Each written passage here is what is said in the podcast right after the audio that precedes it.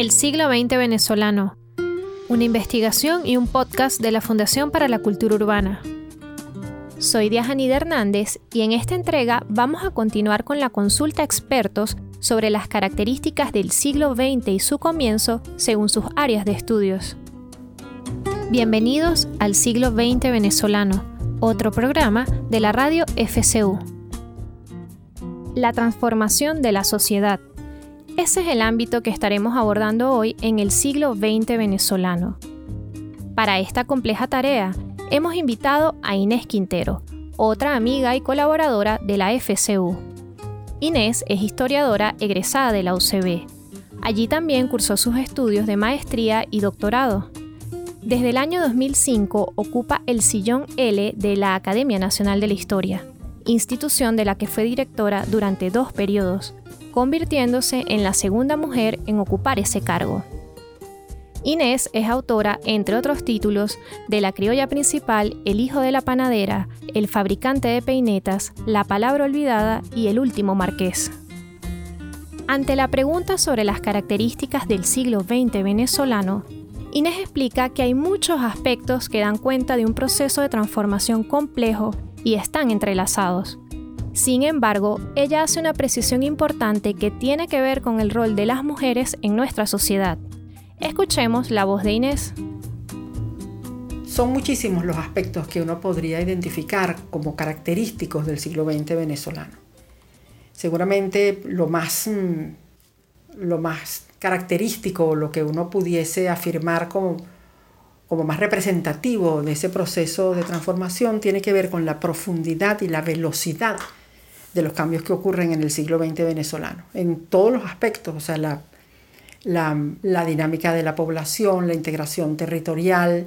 la movilidad social, el proceso educativo, la organización de, la sociedad, o sea, la, el cambio de una sociedad rural a una sociedad urbana. O sea, verdad, son muchísimos aspectos que, que dan cuenta de un proceso de transformación complejo, integral y además en donde están unos aspectos relacionados con los otros. No obstante, a mí me parece y pienso que es significativo e importante destacar seguramente un, elemento que, que, no fue o que no ha estado en el centro de la atención de la historiografía referida al siglo XX venezolano, que tiene que ver precisamente con la presencia femenina. O sea, si hay algo que caracteriza el siglo XX venezolano y lo hace distinto a otros momentos de nuestra historia, es precisamente la presencia de las mujeres en la sociedad, la presencia masiva de las mujeres en la sociedad, un aspecto que por supuesto no, no tuvo esa significación, esa presencia en el pasado y que va a empezar a tener una, o sea, a ser determinante en la dinámica de la sociedad durante el siglo XX. ¿En qué consiste esta transformación y por qué es importante? Básicamente porque rompe con una concepción generalizada acerca de que el espacio de actuación de las mujeres debía ser fundamentalmente el espacio doméstico. Esto, por supuesto, mm, se rompe durante el siglo XX, no solamente porque las mujeres se organizan y, actúan y se movilizan para actuar y para modificar esta concepción en torno a, los espacios que tenían que ver con, con, el ámbito de funcionamiento de las mujeres, sino porque además las mujeres participan activamente o amplían de manera significativa su proceso de formación, o sea, de haber sido educadas fundamentalmente para que se desempeñaran en el espacio doméstico y básicamente en razón a los principios mm, de, bueno, de una educación limitada y que no tenía como expectativa ni como principio la continuidad de ese proceso de formación, esto se modifica radicalmente durante el siglo XX con la inserción de las mujeres no solamente en el aparato educativo, en las universidades, sino también dentro de su proceso de profesionalización. Eh, en la actuación política y todo lo que va a representar una sociedad a donde la presencia de las mujeres es simplemente un elemento característico de, esta, de este proceso de transformación. en el campo laboral, en el campo educativo, como organización y en la vida política de, de los venezolanos. De forma tal que si hay algo que podríamos decir que caracteriza el siglo XX venezolano en esta complejidad y en esta diversidad de procesos de transformación, yo seleccionaría como un elemento digno de atención, digno de análisis y digno de, de reflexión, sobre todo porque termina siendo histórico, termina siendo perdurable y termina siendo irreversible, el hecho de la presencia masiva de las mujeres en ámbitos de gran diversidad que ya no están exclusivamente restringidos a los espacios domésticos. Y por supuesto, mm, una demanda de transformación que no se limita exclusivamente a los espacios de las mujeres, sino que las exigencias de, las mujeres y de todo el movimiento de mujeres y de todo este proceso de, presencias y de, y de exigencias implican también la necesidad de una transformación de la sociedad en su conjunto para que esta dinámica no esté determinada exclusivamente al ámbito femenino, sino que tenga que ver con un proceso de transformación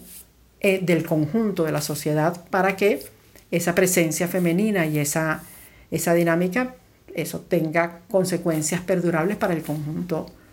de los venezolanos. Estás escuchando El siglo XX venezolano, un proyecto de la FCU que examina un periodo de la vida en nuestro país. Inés, ¿cuándo podríamos decir que comienza el siglo XX venezolano? Es muy difícil precisar con exactitud, sobre todo en términos históricos, cuál es el comienzo del siglo XX, sobre todo si lo que se pretende es analizar el proceso de transformación que tuvo lugar durante ese periodo. Porque los procesos históricos, como procesos que son y que son procesos de carácter social, es muy, es muy difícil y muy polémico sobre todo establecer que hay un día o una fecha en particular en el cual se marque el inicio o el fin de determinado proceso histórico. De manera que lo más mm, complicado en relación con el siglo XX sería entonces establecer, en términos de proceso histórico, cuál es el comienzo o cuál es el final del siglo. El, primer problema que habría que conversar o que considerar en relación con este tema es mm, una fecha que tuvo, que se marcó, que de alguna forma se fijó por parte de un reconocido intelectual venezolano como lo fue Mariano Picón Salas, que planteó que el siglo XX había comenzado en 1936. Este criterio parte de una consideración esencialmente política, si se puede pensar en, un criterio,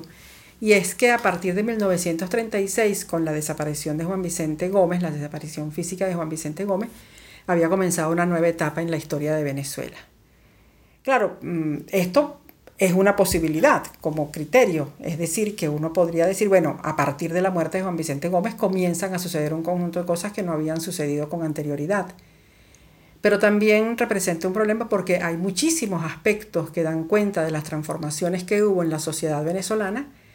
que no están sujetas naturalmente a la muerte de un individuo ni a la desaparición física de un personaje, independientemente de la importancia y el peso que pudo haber tenido Juan Vicente Gómez durante las primeras décadas del siglo XX.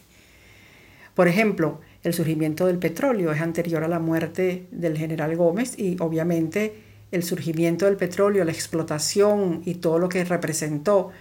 el impacto del petróleo en la sociedad venezolana no está determinado por la desaparición física de, Juan Vicente Gómez.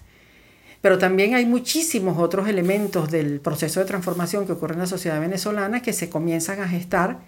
también en el, antes de que muera Juan Vicente Gómez, o sea, todo lo que es, por ejemplo, el declinamiento de la agricultura, o también el, proceso de transformación de, demográfico que empieza a ocurrir en la, en la sociedad venezolana, cuyo estallido va a estar mucho más definido en la segunda mitad del siglo, y también otros elementos que, empiezan a gestarse en la sociedad y que obviamente no tienen una relación directa con, con, la presencia de Juan Vicente Gómez. Otro problema que, que valdría la pena atender a la hora de uno querer fijar un, comienzo o un fin del siglo XX o fijar un, inicio cronológico del siglo XX, tiene que ver con lo que decíamos antes de, la complejidad de los procesos históricos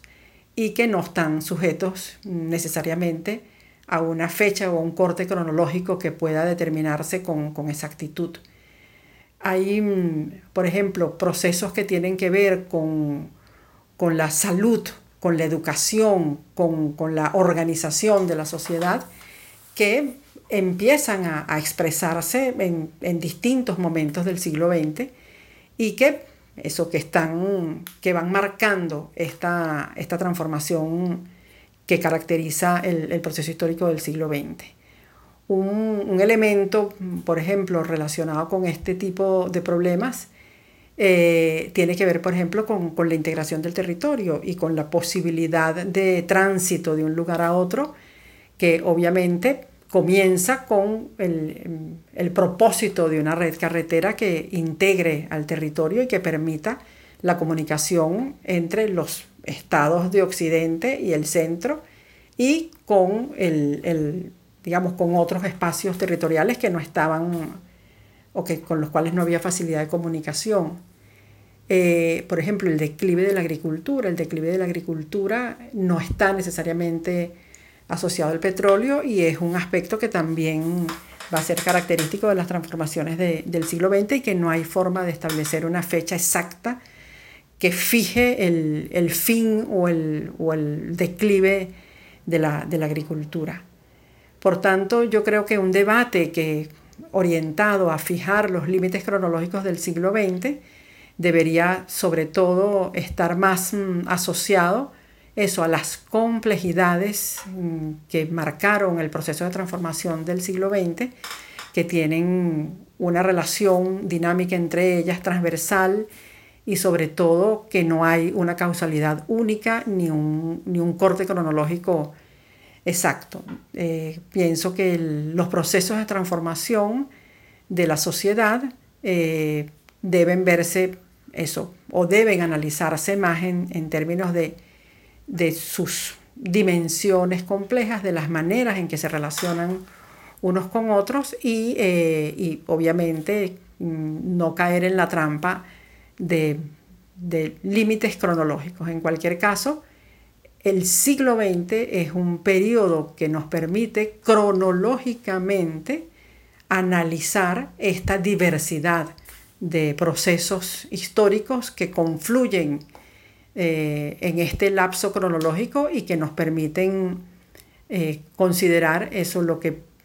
representó ese proceso de transformación de nuestra sociedad en un siglo que cuando uno ve eh, una imagen o cualquier representación del comienzo del siglo y se traslada 100 años después, puede darse cuenta de la profundidad de estos cambios y de la diversidad de aspectos en los cuales se manifestaron.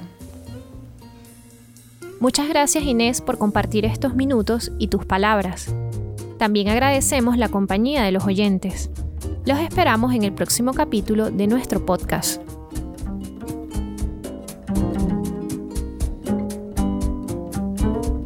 La pieza que acompaña este podcast se llama A lo lejos, interpretada por Aquiles Baez Trío en su disco A mis hermanos, con Aquiles Baez en la guitarra, Roberto Coge en el bajo y Adolfo Herrera en la batería. La composición es de Aquiles Baez, un trabajo producido por Guataca. Gracias por escucharnos. Los esperamos en la plaza pública virtual para recibir sus comentarios y sugerencias. Somos arroba cultura urbana en Twitter, arroba cultura urbana oficial-bajo en Instagram y Fundación para la Cultura Urbana en Telegram y Facebook.